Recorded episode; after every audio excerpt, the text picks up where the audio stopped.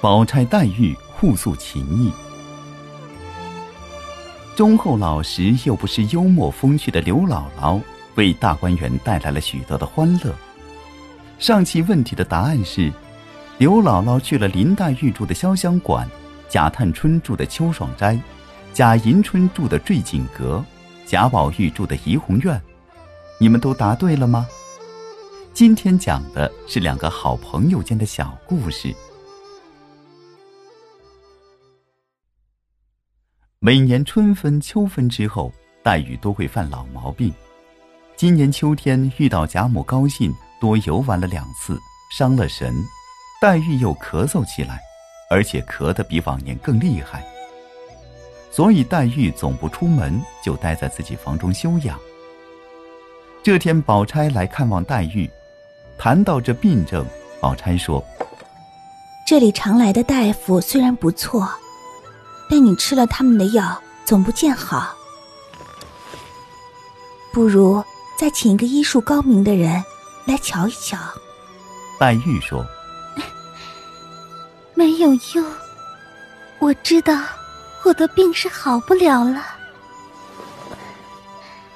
且别说病，光看看我不病的时候的情形，就知道了。”宝钗劝黛玉注意平时的饮食，黛玉却感叹生死有命，富贵在天。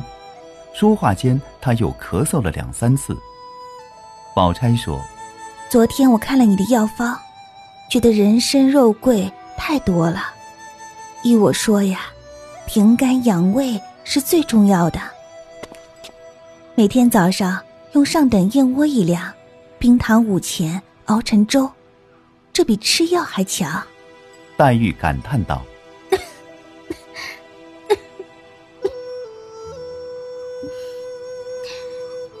你平时对待任何人都是非常的好，可是我是个多心的人，只以为你是心里有坏想法，以前都是我错怪你了。”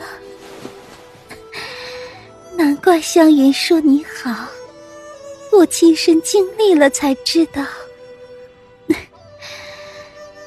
你刚才叫我吃燕窝粥，虽然燕窝容易得，但是因为我身体不好，每年犯了这病后，请大夫熬药，人参、肉桂。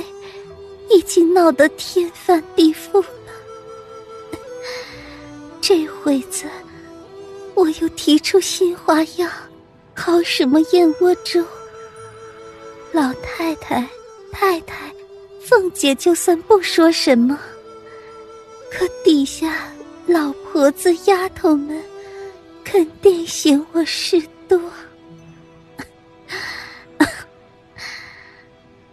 太太多疼了宝玉和凤姐姐两个人，这些人还虎视眈眈，说三道四，何况对我呢？宝钗说：“这么说，我也是和你一样。”黛玉说：“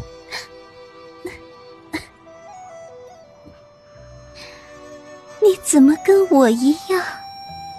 你有父母，又有哥哥。”这里又有土地买卖，家里还有房有地。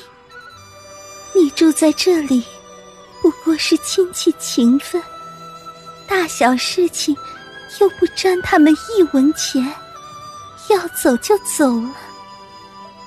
我是一无所有，吃穿用度，一草一木，都是和他们家的姑娘一样。那些小人。岂有不贤的？宝钗笑道：“将来也不过多费一副嫁妆罢了。你现在不用愁成这样。”黛玉一听，脸就红了，笑道：“人家把你当正经人，才把心里的烦恼告诉你，你反拿我取笑。”宝钗笑道。虽然是取笑，但也是真话。你放心，我在这里一日，你有什么委屈烦恼，尽管告诉我，我能解决的，自然替你解决。我虽有个哥哥，你也知道他，只是有个母亲比你略强些。咱们也算是同病相怜。你刚才说的也对，多一事不如省一事。我明日回家去和妈妈说一声。我们家还有燕窝，送你几两，叫丫头们熬好，就不用兴师动众了。黛玉连忙感谢他：“东西是小，难得你如此多情。”宝钗说：“不必这么客气。”说完，他就告辞了。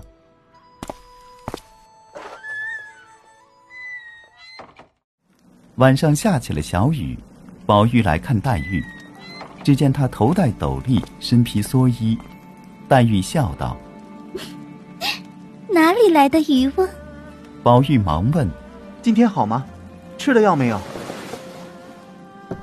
今天吃了多少饭？”然后他举起灯照了照黛玉的脸，瞧了瞧，笑道：“ 今天气色好了些。”黛玉觉得那蓑衣斗笠十分细致精巧。不像是大街上买的，宝玉说：“这是北静王送的，你喜欢，我也弄一套来送你。这斗笠很有趣，我送你一顶，冬天下雪戴。”黛玉笑道：“我不要戴，戴上这个就成了画中的渔婆了。”话一出口，黛玉想起刚才自己说宝玉像渔翁，她羞得脸绯红，伏在桌上咳个不停。天晚了，宝玉叫黛玉早点歇息。他披蓑衣戴笠出去后，又转身进来问黛玉：“你想吃什么？你告诉我，我明儿一早回老太太。”黛玉笑道：“这个甜点灯笼。”宝玉说：“没关系，是羊角做的，不怕雨。”黛玉从书架上点了一只小辣椒，递给宝玉说。嗯这个比灯笼亮，正是在雨里点的。宝玉说：“我也有一个，怕他们滑倒打碎了，所以没点的。”黛玉说：“跌了灯之前呢，还是跌了人之前？他们在前头点着灯笼，你自己手里拿着这个，不好吗？”于是宝玉点着玻璃绣球灯回去了。宝玉刚走，恒芜院的两个婆子打着伞来到潇湘馆，他们送来一包燕窝和一包结粉梅花片、雪花羊糖，还说：“这比买的强。”我们姑娘说：“林姑娘先吃着，吃完了再送来。”黛玉道了谢，让人赏给婆子一些酒钱。当天晚上，黛玉直到四更天才睡着。小朋友们，今天的故事就到这了。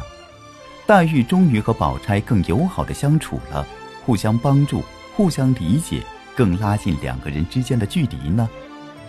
青山不改，绿水长流，咱们下期再会。